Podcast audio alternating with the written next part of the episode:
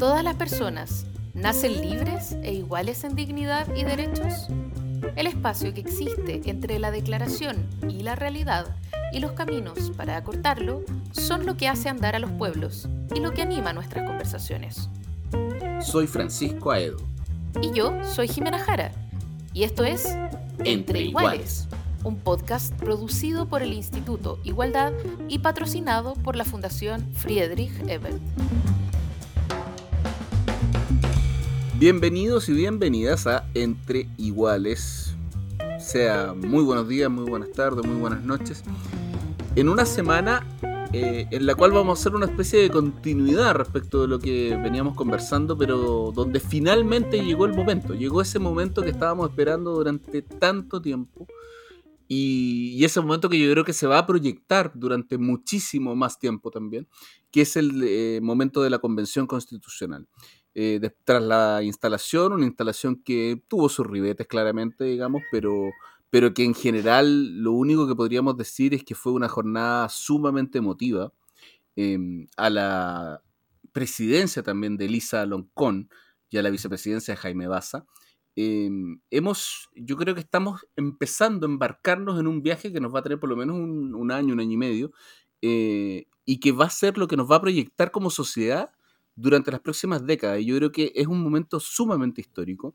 Eh, insisto, además del día de la instalación, no ha estado exento también de, otras dificultades. Yo creo que va a haber un proceso, en algún momento lo conversamos con, otros con otros personajes que han venido acá al podcast, eh, que va a haber un proceso por lo menos de desorden altamente probable, para después, tras algún tiempo, una discusión, un diálogo, una democracia, que se tiene que generar entre los 155 constituyentes pasar a un proceso quizás más de instalación. No sé qué es lo que opinas tú, Jimena Jara, respecto a este momento tan histórico. Claro, es un, es un momento en el que algunas de las preguntas que teníamos y expectativas y ansiedades eh, han sido resueltas, eh, pero se llena de otras. Eh, mm. Entonces, Hoy día queremos saber qué va a pasar con el reglamento, eh, cómo se empiezan a generar eh, las alianzas adentro, eh, los grupos, todas esas cosas que sabíamos que iban a pasar.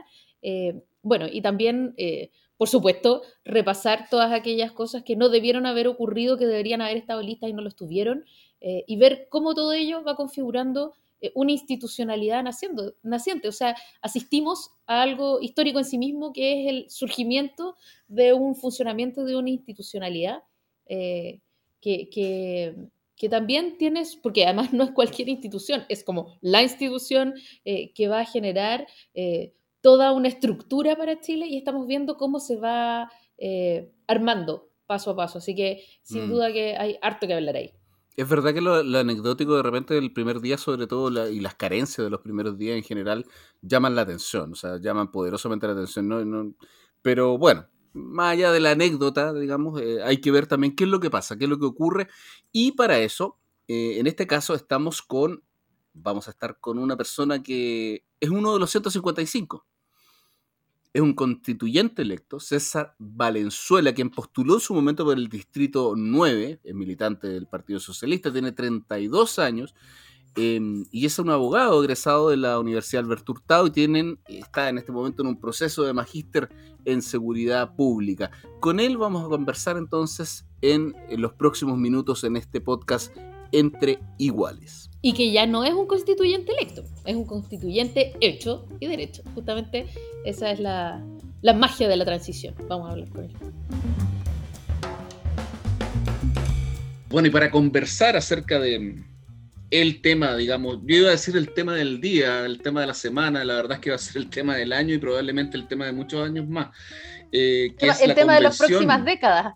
El tema de las próximas décadas, quizás cuatro, cinco décadas, no sé, eso, eso yo creo que también es uno de los temas que, que está de fondo, eh, que es la Convención Constitucional. Estamos con uno de sus 155 convencionales, con César Valenzuela, con el cual, a cual agradecemos, por supuesto, estar con nosotros en Entre Iguales.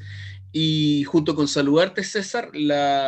A ver, ¿sabes qué? Te quiero preguntar primero una cosa casi que es como más emocional. No quiero decir anecdótica, sino que emocional.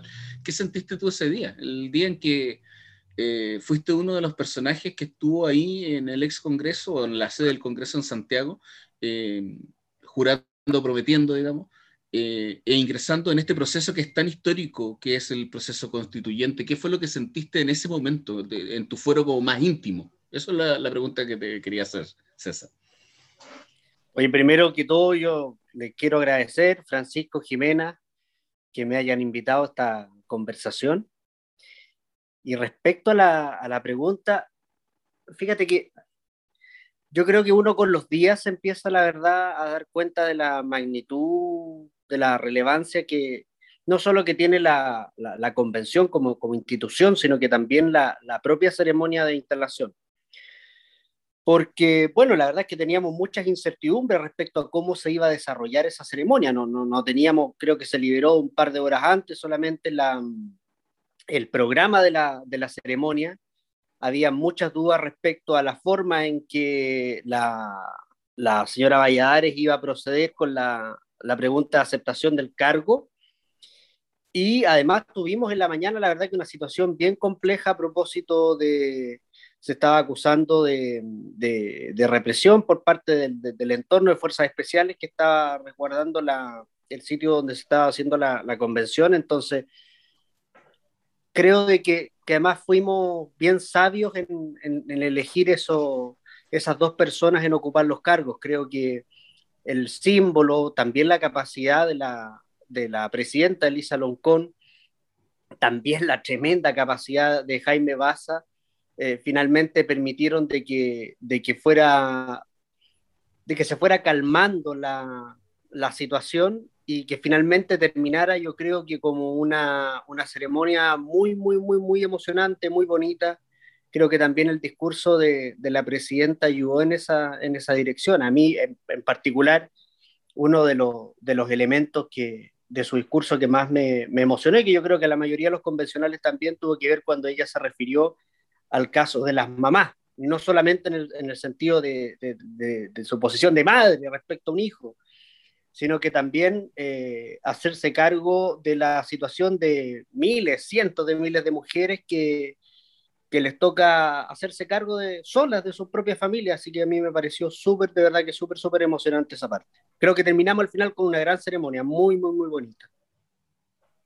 César, bueno, además eh, quiero destacar que eh, César es el primero de los constituyentes que nos acompaña en este podcast entre iguales, así que es como que de alguna manera también es para nosotros eh, a una escala, por supuesto, muchísimo más modesta, pero para nosotros es un súper evento tener a nuestro primer constituyente en este podcast. Es como nuestro eh, puntapié inicial, por decirlo El puntapié, claro, de, de, muchas conversaciones constituyentes que esperamos tener. Eh, y quiero preguntarte cómo ha sido un poco la convivencia, porque sabemos que ha habido algunos problemas de la instalación, qué sé yo, las cosas que no hizo el gobierno, eso es como lo que más se ha hablado, pero en la interna, César, eh, cómo ha sido un poco ir aprendiendo dinámica de un contexto en el que, en el que hay mucha diversidad y en el que las, las reglas literalmente no están escritas, pero tampoco eh, las reglas de trato, ¿no? Eh, y con esto quiero decir, bueno, tú eres socialista, militante, eh, como, como, nosotros, de hecho, eh, y hay, hay, ciertos códigos implícitos entre la gente que es militante y que se relaciona con otro mundo normalmente militante, ¿no? Pero aquí hay eh, un, amplio grupo de personas que no son militantes y que por lo tanto no tienen esas dinámicas con lo de bueno que también eso tiene, ¿no? Pero eso implica nuevos aprendizajes relacionales. Y, y eso quería preguntarte un poco cómo se vive en la interna. Sí, mira, la verdad es que eh, primero que todo, eh, es una, la composición de la, de la convención es tremendamente diversa. Eh, creo que a diferencia de, de, otros espacios de representación política, en este caso los militantes somos, somos la minoría. Entiendo que somos un tercio solamente de los convencionales militantes de un partido político. Y claro, por, por lo tanto, eso, eso ya genera efectivamente, como tú lo decías, Jimena, una dinámica distinta. Uno tiene cierto eh, códigos de, de, relacionamiento, hasta en el lenguaje, que, creo que facilitan la, las relaciones y evidentemente eso no, no, no, no lo tienen la, mayoría de, lo, de, los convencionales. Y yo creo que otro aspecto eh, a considerar es el hecho de que no nos conocíamos. La, mayoría de, de, los convencionales, eh, muchos de ellos nunca habían participado muy activamente en temas políticos propiamente tales. Mm. Entonces no, no nos conocíamos, no es como, como en los partidos o incluso en las mismas federaciones de estudiantes, los centros de alumnos, donde uno, uno se conoce, o sea, tenemos espacios comunes y la verdad es que aquí no. De hecho, eh, dentro del espacio en el que yo participo, que nos hemos denominado el colectivo socialista, que agrupa a los 15 convencionales militantes y también a los independientes que concursaron por el Partido Socialista y que fueron electos, tampoco nos conocíamos con la mayoría. Hay algunos de los que yo tenía referencia, porque hay varios que son muy jóvenes también, mm. cuando fui presidente de la, de la JS, pero eh, nuestro primer gran acto fue vernos las caras, porque estuvimos reunidos alrededor de un mes y medio más o menos por Zoom, pero ustedes saben que no, no es lo mismo estar por Zoom que hacerlo viéndose las caras. Así que el primer desafío fue nosotros conocernos. Eh, un otro convencional de otro espacio dijo olernos, como se dice en el lenguaje de la política, olfatearnos, dijo. Eh, y eso también se replicó en los otros espacios, conocer a, los, quienes tenemos más afinidad, con la, la gente del, del, Frente Amplio, del Partido Comunista, independientes no neutrales, y eh, al mismo tiempo en, un espacio que también es súper, no, no, sé si es la palabra, pero desformalizado, en el sentido de que uno ve, por ejemplo, que las cámaras se hablan también entre los parlamentarios, siempre se dirigen por el intermedio de la mesa, algunos utilizan ese lenguaje, mm. otros no lo hacen, otros hablan del convensanto, otros hablan directamente por el nombre, de, hecho, pasó una talla porque uno de los convencionales que se le dio la palabra, no, recuerdo, pero era alguien de, la, derecha, pero no recuerdo quién, comenzó su intervención, porque la mayoría agradece a la mesa el hecho que se le dé la palabra, y, esta persona partió con la venia de su señoría ilustrísima. claro, escucha, perdón, soy abogado, estoy acostumbrado. Entonces, claro, creo que esas cosas van a terminar en algún momento reglamentándose y creo, creo que van a ayudar también a la, a la dinámica, pero en general ha sido de, de, bien buena onda, tengo que decirlo, de, todos, de todos y de todas, mucha buena onda, mucho ánimo también de, de sentir de que también somos responsables todos de que esta cosa vaya marchando. Y eso involucra de que todos tenemos que hacer esfuerzos en esa dirección. César, y en ese sentido también quería colgarme un poco de algo que comentaste, que es la juventud. ¿eh? eh siendo verdad que el, Partido Socialista de alguna manera tiene 10 militantes de los 15, eh, pero también, por ejemplo, tiene 5 personas que son menores de 35 años, incluso, o sea, rostros muy nuevos. Y también, de alguna manera, apuntando a lo mismo que estabas diciendo tú, eh, hay varios rostros que, sin necesariamente ser de los más jóvenes, son también rostros nuevos. O sea, gente que, voy a poner un ejemplo, el, profesor Carlos Calvo, por ejemplo, que tiene, debe tener alrededor de 70 años, es, por Coquimbo, La Serena, pero es un rostro absolutamente nuevo en política. Lo que pasa es que él fue un académico durante toda su vida, etc. Y gente como de ese tipo también se, se junta, está. Hay como una especie de transversalidad en el sentido de rostros nuevos en política de, una, de una especie como de, porque en otras partes también, en otros sectores, digamos, se observa mucha gente que es nueva y que entró a través de causas, causas territoriales muchas veces, eh, mm. diferentes situaciones que ocurren dentro del territorio y que a través de eso llegan a la convención. Pero hay como una cierta transversalidad, pareciera ser, eh, en torno al tema de eh, lo nuevo en política, la novedad en política. ¿No te parece a ti? Sí, eh, y yo creo aquí que es importante distinguir eh, que nuevo no es lo mismo que, que, no ser conocido, porque por ejemplo nosotros tenemos mm. dos compañeros de, de bancada o de, colectivo que, que, son muy conocidos. El, el Jorge Baradit eh, es muy conocido, o sea, yo he andado con él en la calle y verdaderamente una persona muy conocida. Y, el que caso suponemos que, está, que suponemos que está preparando algún libro también con los detalles de la convención, me imagino. todos comentan eso. entre Baradit y el Pato Fernández algo, algo va a pasar ahí. Algo van a hacer, claro. Y en el caso de la Malucha es lo mismo, o sea, la Malucha, imagínate su, su, trayectoria pública eh, en la televisión, en el mundo del, de, lo artístico, es amplísima, entonces, claro, son, son rostros conocidos, pero en política nuevos. Y fíjate que sucede una curiosidad al interior del colectivo socialista porque quienes más em, no quiero decir trayectoria, pero quienes más experiencia política propiamente tal tienen en ese espacio son justamente los más jóvenes. Porque claro, venimos de la, de la JS, que con todas sus virtudes y sus defectos es una tremenda escuela de la política. Y claro, con algunos ya nos conocemos hace, sé, siete años o, diez años incluso que ya participan en, en política y, toca la novedad que además son ellos eh, los más jóvenes los que, los que han estado con más, más experiencia en, la política propiamente tal. Entonces, eh, es curioso eso. Ahora, disculpa, esto yo también creo que creo que fue brutal el mensaje del resultado de la elección. Esto e, es, cierto, yo creo que también los partidos políticos y las candidaturas en general apostaron a rostros nuevos, salvo algunas excepciones, pero que son muy excepciones. Em, también las personas yo creo que privilegiaron los electores que dentro de esas de ese catálogo de nuevo fueran lo más nuevo posible y además gente muy joven. En general, yo creo que la, la, convención hay mucha gente eh, muy joven. Así que no, no es solamente un, un esfuerzo de, de, los partidos, las candidaturas, sino que también es producto del resultado de lo, de lo que eligieron finalmente las personas. Es cierto eso. Eh, César, quería preguntarte a propósito de, del reglamento, que es un tema complejo en el fondo, que, no puedo eludir eh, y que tiene que ver con que no hay certeza de cuáles van a ser los plazos. Jaime Baza dijo que eh, idealmente eh, alrededor de tres meses como un estimado, pero también si son tres meses pueden ser cuatro y, y, por supuesto eso se puede alargar como un poema dedicado al mar. con todo lo que ello implica en términos de ponerse en marcha, porque evidentemente no se puede sancionar eh, ningún capítulo de la constitución, de la nueva constitución, si no hay un reglamento, ¿no? Eh, y además dificulta el ir tomando decisiones, incluso las más simples en lo cotidiano, porque no hay un reglamento.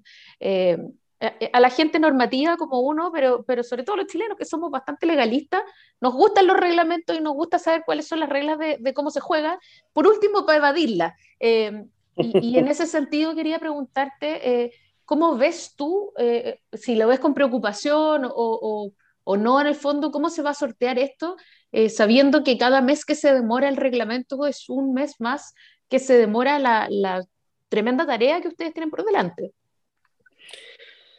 Sí, mira, y, además yo le, pondría otro, otro elemento que, creo que, dificulta más la situación nosotros siempre proyectamos que la, discusión previa a los temas de fondo iba a estar justamente en, la discusión reglamentaria, que es fundamental. Pero producto de la inoperancia del gobierno, porque es la verdad que la, mm. la inoperancia misma del gobierno, se sumó un nuevo elemento que tiene que ver con aspectos eh, ni siquiera administrativos, sino que con aspectos de funcionamiento básicos. En la primera sesión ordinaria o la segunda sesión de la convención, la, que se hizo con posterioridad a, la ceremonia de instalación, la mesa dio una cuenta de situaciones que realmente eh, rayan en lo vergonzoso, pero también en un nivel de negligencia que cuando uno dice, bueno, si ya alcanzamos este nivel de negligencia, ya entonces esa negligencia ya se transforma en dolo, ¿no? No había un lugar donde sesionar que se cumpliera con las medidas sanitarias. Y esta medida sanitaria no solamente tenía que ver con la protección de las personas que participábamos en ese espacio, que desde luego es algo súper legítimo, sino que también si nosotros no hacemos un adecuado tratamiento sanitario en el lugar, nos podemos convertir nosotros en quienes colapsemos el sistema, el sistema de salud. Mm. Entonces es también una responsabilidad no solo con nosotros, que es muy legítima, sino que también con, con el resto de la, de la sociedad. Entonces, ahí tuvimos que, empezar, y la mesa en particular, a resolver una serie de temas operativos que solo pudieron y se van resolviendo, porque todavía no se terminan de resolver, con la, comilla, buena voluntad de un conjunto de funcionarios públicos, del aporte que han hecho las universidades estatales sobre, sobre esta materia. Entonces, partimos menos uno, la verdad, que en, en el escalón todavía no, no, no podemos eh, funcionar con normalidad en, estas primeras, en estos primeros momentos. Entonces, vamos a tener que hacernos cargo de eso. Y luego, evidentemente, el desafío es, es poder arribar a un reglamento.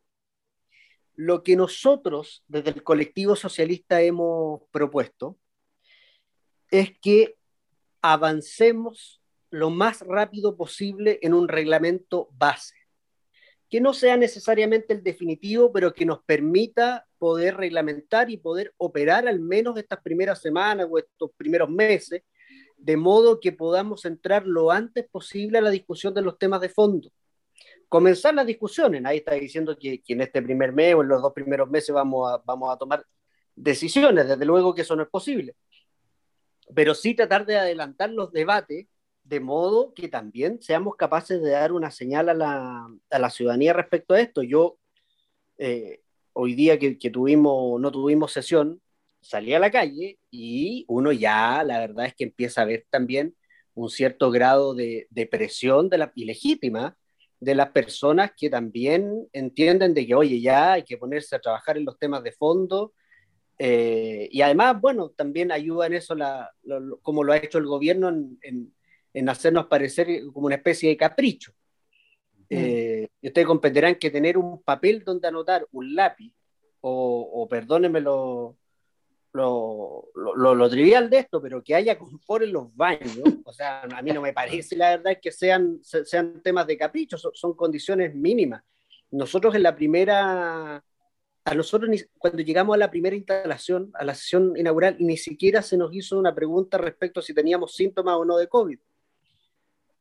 O sea, e, e, ese, ese era el nivel de negligencia que había en ese espacio, pero mm. evidentemente también ya no, no, no podemos eh, seguir escudándonos en ese tema y tenemos que avanzar lo antes posible y para eso lo que nosotros hemos propuesto es un reglamento base. César, em, y en ese sentido, a propósito del tema del trabajo que se tiene que hacer ahora, e, esa misma presión y buena presión, como dices tú, digamos, que, que ya empiezan a observar en la calle, eh, yo sé que, que porque lo, he conversado con algunos convencionales socialistas y también de, de otros sectores, eh, de que una preocupación muy grande de ustedes es también de qué manera van a traspasar lo que se está haciendo, lo que están conversando en la convención, hacia el territorio. Yo sé que es una preocupación como bien especial de ustedes. Eh, esa preocupación, eh, ¿de qué manera crees tú se va a canalizar?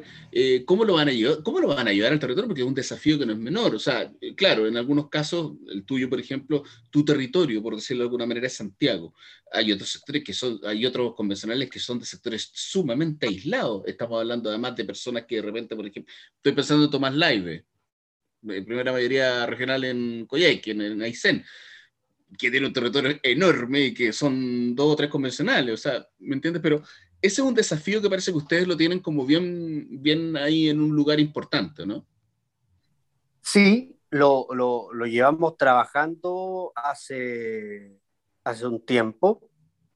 Eh, nosotros tratamos de avanzar lo más posible en los temas previo al, al, inicio del trabajo de la convención para tenerlo como insumo para trabajarlo con otra fuerza.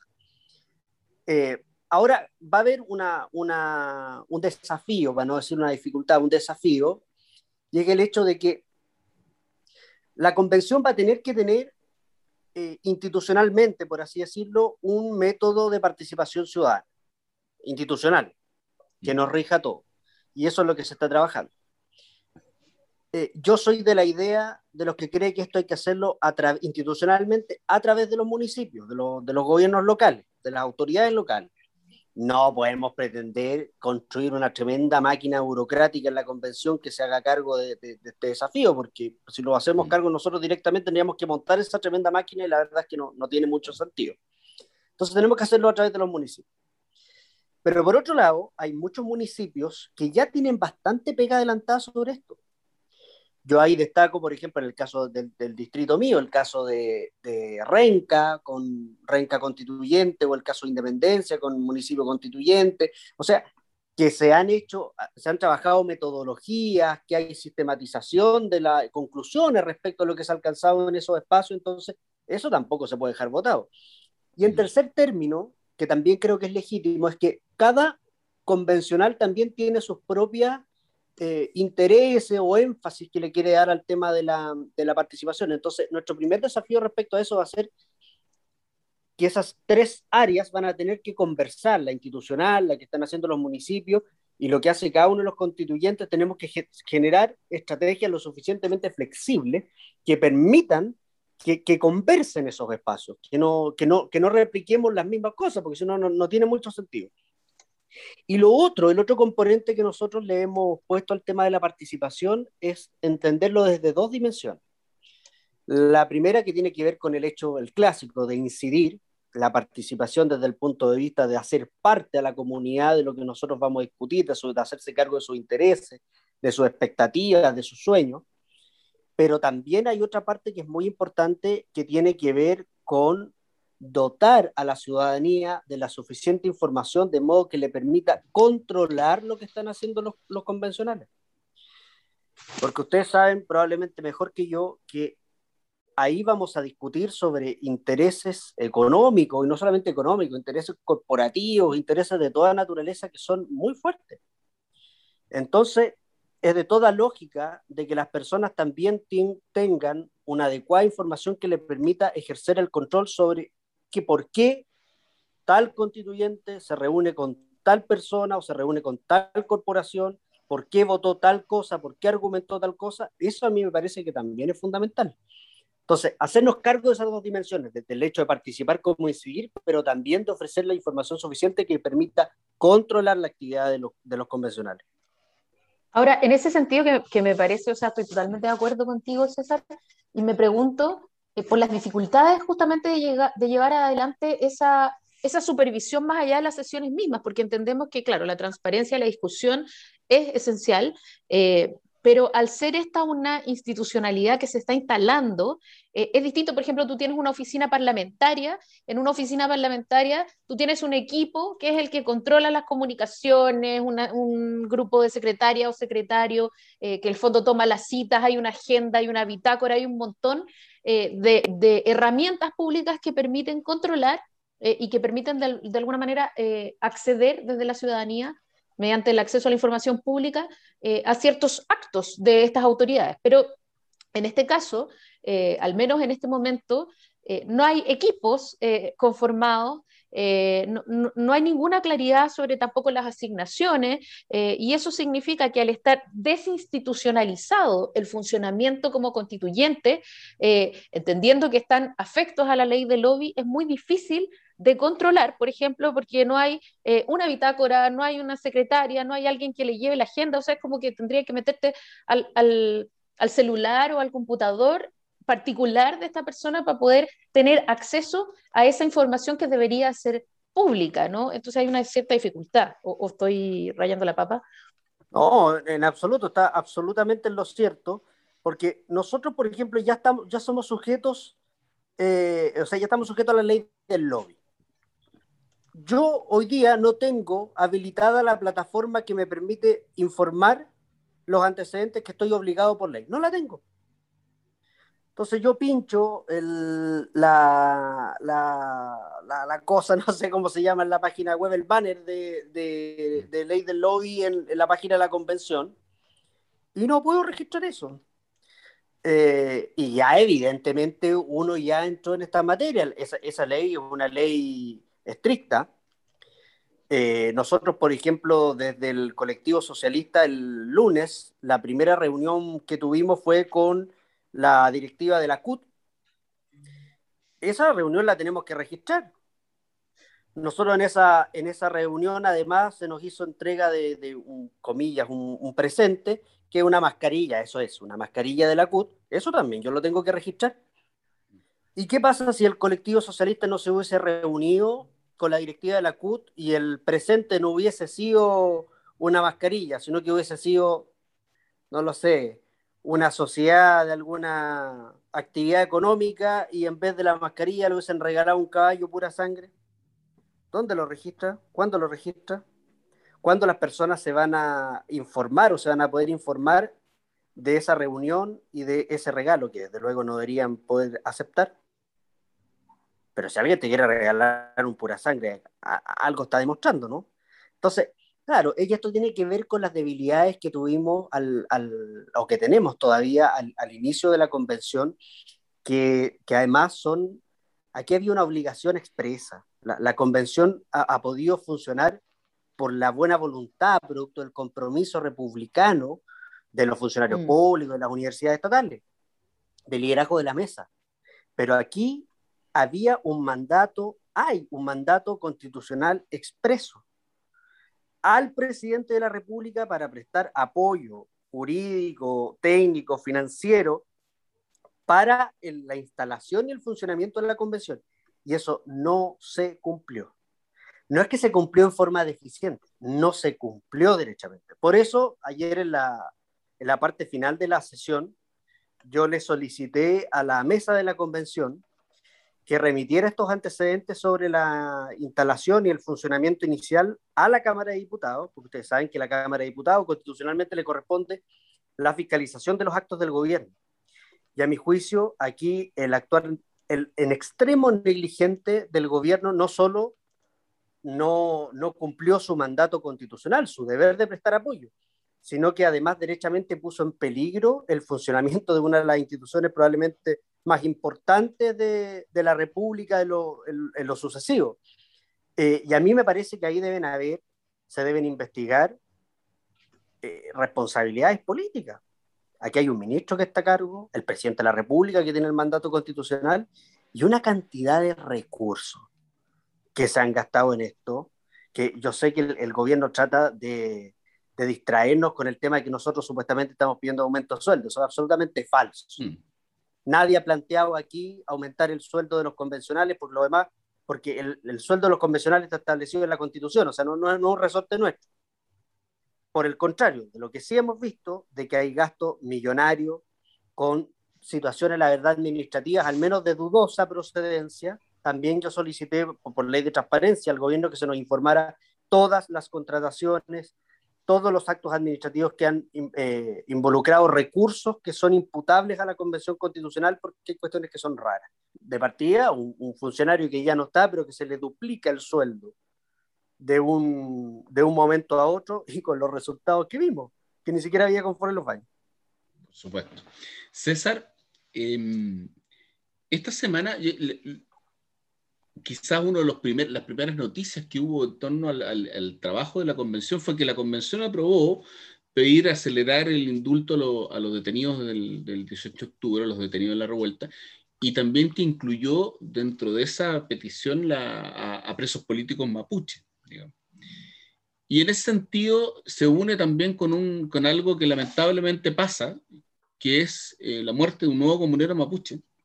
¿De qué manera eh, esto podría, a tu juicio, impactar eh, el, funcionamiento, no sé si el funcionamiento de la Convención Constitucional, pero sí al menos el ánimo con el cual comienza todo este proceso. Yo, mira, yo creo que, que tú estás en lo correcto en, la primera afirmación, no, no, no, va a ser solamente el ánimo, sino que va a ser derechamente el, funcionamiento de la convención. Mm. Yo no conozco detalles eh, solo vi el titular porque eh, esto es una noticia que entiendo todavía está en desarrollo. Sí, estamos grabando esto, el, el, o sea, a minutos después que se acaba de confirmar eh, la noticia. O sea, esto es evidentemente una noticia en desarrollo y puede tener muchos eh, dimes y diretes. Eso es importante como para poder contextualizar el momento en el que estamos hablando. Sí, sí, Bueno, va a ser desde luego, toda muerte es una, es una situación lamentable pero además esta situación lamentable sin duda va a tener un, un efecto político muy, muy, muy, muy relevante. Eh, y aquí, una vez más, yo creo que va a tener que dar explicación eh, y aquí vamos a necesitar de un, de un, actuar extremadamente cauto, extremadamente responsable también de, de, los organismos que están encargados de, de, explicar esta situación, cuál, cuál, fue el contexto en lo que sucedió. Eh, y yo creo que, claro, que, que esto, va a incidir en el, en el funcionamiento, lamentablemente, de la, de la convención. Es un hecho no menor. Porque además e, es en un contexto donde, donde, donde todos sabemos de que la actuación de la, de la policía está cuestionada, de que, fíjate que que, hemos tenido situaciones tan complejas como el, el montar, porque es un, un detalle, uno, uno entendería de que, o, podría decir de que, que, eso no pasa en Chile, pero lo, lo vivimos con huracán. O sea que se mm. monta una maquinaria de pseudointeligencia, por lo demás, se monta una maquinaria de pseudointeligencia para eh, producir pruebas falsas para inculpar personas. Eh, entonces, la verdad es que creo que es súper legítimo de que todos los ciudadanos no, nos preguntemos eh, o exijamos también de que se esclarezca con total veracidad cuáles fueron los hechos y el contexto en el que ocurrió esta situación que es gravísima. Sí, efectivamente es gravísimo. O sea, el, hecho de que, de que un, comunero que además es hijo del, líder de la coordinadora Arauco Mayeco, eh, haya, haya sido eh, abatido bajo fuego de la institución más desacreditada eh, de nuestra institucionalidad como sus carabineros de Chile, sin duda hace, además, e, esa misma falta de confianza total hace muy difícil esta, esta, investigación, la conversación, ¿no? y en un contexto como la convención, que evidentemente eh, además ha hecho su declaración en torno a, prisiones arbitrarias, etcétera, e, eso tiñe sin duda toda la conversación. Quiero rescatar lo que dice César de, la cautela eh, y, de cómo eso probablemente genere eh, tensiones que son esperables y que, y que van a ser muy fuertes eh, al interior de la convención y sin duda mucho más fuertes de lo que son al interior de otras institucionalidades, porque por su propia diversidad en la convención y por su composición y, por su fuerte composición también de los pueblos indígenas, esto va a ser un tremendo tema. Y, y, a lo mejor no sé cómo lo ves tú, César, eso te quiero preguntar. Eh, en este sentido, la convención va a ser el reflejo más eh, sincero de una conversación que está ocurriendo en Chile y que hasta ahora no ha estado permeando suficientemente la institucionalidad. Mira, yo creo que, que, tiene la, discusión de la constituyente, tiene desde luego que desborda eh, la, la temática constitucional propiamente tal. O sea, creo que aquí hay, hay una especie de, de, hito, comillas, refundacional. Entonces, e, evidentemente que también lo que se le exige a la convención va más allá de, del, del, acto casi mecánico que quieren decir algunos que tiene que ver con la de producir una propuesta de, nueva constitución. Claro.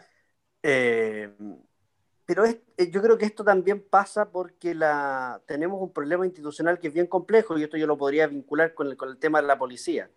Si nosotros tuviéramos una policía que no tiene eh, el nivel de desacreditación que tiene Carabinero, uno entendería que este es un hecho grave, pero que, que, se tiene que investigar, por supuesto, como se tiene que investigar toda muerte, pero aquí partimos de una especie, esto yo lo escribí en una, en una columna, eh, una especie de presunción de ilegalidad de la actuación policial. Que eso no es sano en ningún Estado de Derecho. Si, los Estados de Derecho, para que no gobierne el que tiene más plata, para que no gobierne el que tiene más fuerza, que generalmente el que tiene más fuerza es el que tiene más plata, tiene que haber instituciones que, aseguren el control, el, el, orden público. Pero el problema es que cuando tenemos una policía tan desacreditada, se instala una especie de presunción de ilegalidad de su actuación. Y eso no solamente es un problema en términos de la, credibilidad de la policía, sino que también pone en riesgo las instituciones democráticas y el propio Estado de Derecho. Entonces, yo en esta materia y en particular el caso de la policía reafirmo la tesis de que no basta, desde luego, ni con una modernización de carabineros, ni con una reforma, sino que derechamente lo que el proceso constituyente debe hacer es crear una nueva policía y crear una nueva policía significa, no es, no es cambiarle los colores a carabineros, cambiarle el escudo, no, es hacer una nueva policía. Y esto se demora, por cierto que se demora. Se demora mucho. Bueno, pero tendremos que partir en alguna parte. Un día me preguntan, bueno, pero esto es posible. Oye, pero si en este país superamos instituciones como la Real Audiencia, eh, la, la propia realeza, ¿cómo no vamos a ser capaces de poder generar una nueva policía? Nos demoraremos tiempo. Bueno, habrá que hacerlo pero e, es, es, absolutamente necesario, porque no, no solamente por la ineficiencia de la, de la, actividad policial, sino que también creo que hoy día esto se ha convertido en, un riesgo para el, el funcionamiento del Estado de Derecho y de, la, de las instituciones democráticas. Ahí habló el experto en seguridad pública que hay en César Valenzuela también, por supuesto. Eh, César, te queremos agradecer por haber estado con nosotros en Entre Iguales, este podcast con, con Jimena y conmigo. Eh, y junto con agradecerte, te queremos hacer la prueba que le hacemos a todo el mundo que, que, concurra a este podcast, que es una recomendación para quedarnos pensando. Eh, yo creo que estamos en tiempos absolutamente que son para pensar, para reflexionar mucho de qué es lo que está cambiando, qué es lo que está pasando. Eh, puede ser un libro, un artículo, una serie, una película, algo que estés viendo, no sé. Eso. Uf, mira, yo estoy en paralelo terminando mi, mi, tesis de, de magíster, justamente lo estamos haciendo sobre, sobre una caracterización del microtráfico de drogas, así que todo lo que les podría recomendar en esa materia, la verdad es que no, no, no va a ser muy atractivo. Sí, eh, yo al menos tengo un, un interés muy particular con, con el tema del, del fenómeno de lo, de lo, marginal, que creo que ahí hay una, un tremendo desafío que tenemos, bueno, a partir también de, de, de experiencias de vida personales. Y en esa perspectiva, a mí me parece que hay una serie chilena que probablemente la haya visto la mayoría de los de las personas que nos van a escuchar, pero que, que, que, me interesa mucho destacar, que es el marginal, perdón, que es el reemplazante, eh, que es esta historia que sucede en un curso de un colegio particular subvencionado, eh, con sostenedores que solo se dedicaban al tema del lucro de la educación, que habla de la historia de este, de este ejecutivo que cae en desgracia, que comete un, un delito y finalmente termina haciendo clase de matemática en este colegio, se enfrenta al, al, todo el drama social que hay detrás de, de cada uno de, de, sus estudiantes y, y, si hay alguien, bueno, muy difícil alguien que, que no, no, no, entienda todavía, pero si hay alguien que quiere entender, creo que también las causas más profundas del estallido social, creo que con esa serie lo, lo puede entender de muy buena forma. Creo que además es la primera vez o una de las muy pocas veces en que desde la televisión no se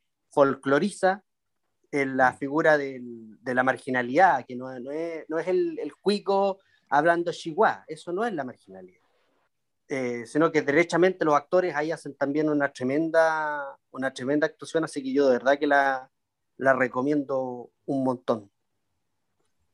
Muchas gracias, César. Evidentemente, además, un tema en el que eh, también te toca fuertemente el corazón. Recordemos que César fue eh, uno, de los dirigentes eh, estudiantiles más recordados de, la revolución de los pingüinos en el 2006, junto a nuestra querida Karina Delfino, alcaldesa de Quinta Normal. Eh, así que es un tema que, es cercano y que, y que sigue eh, siendo súper cercano. De hecho, eh, si no me equivoco, cerca del, de del plebiscito de la prueba y el rechazo, eh, los mismos actores hicieron una especie de secuela que, que, invitaba a, a, votar para cambiar este país y lo que sigue, tarea a la que se ha abocado con mucha entrega y amor nuestro querido César. Así que bienvenido, gracias por haber estado acá. Muchísimas gracias. César. Y esperamos que sea la primera de varias conversaciones.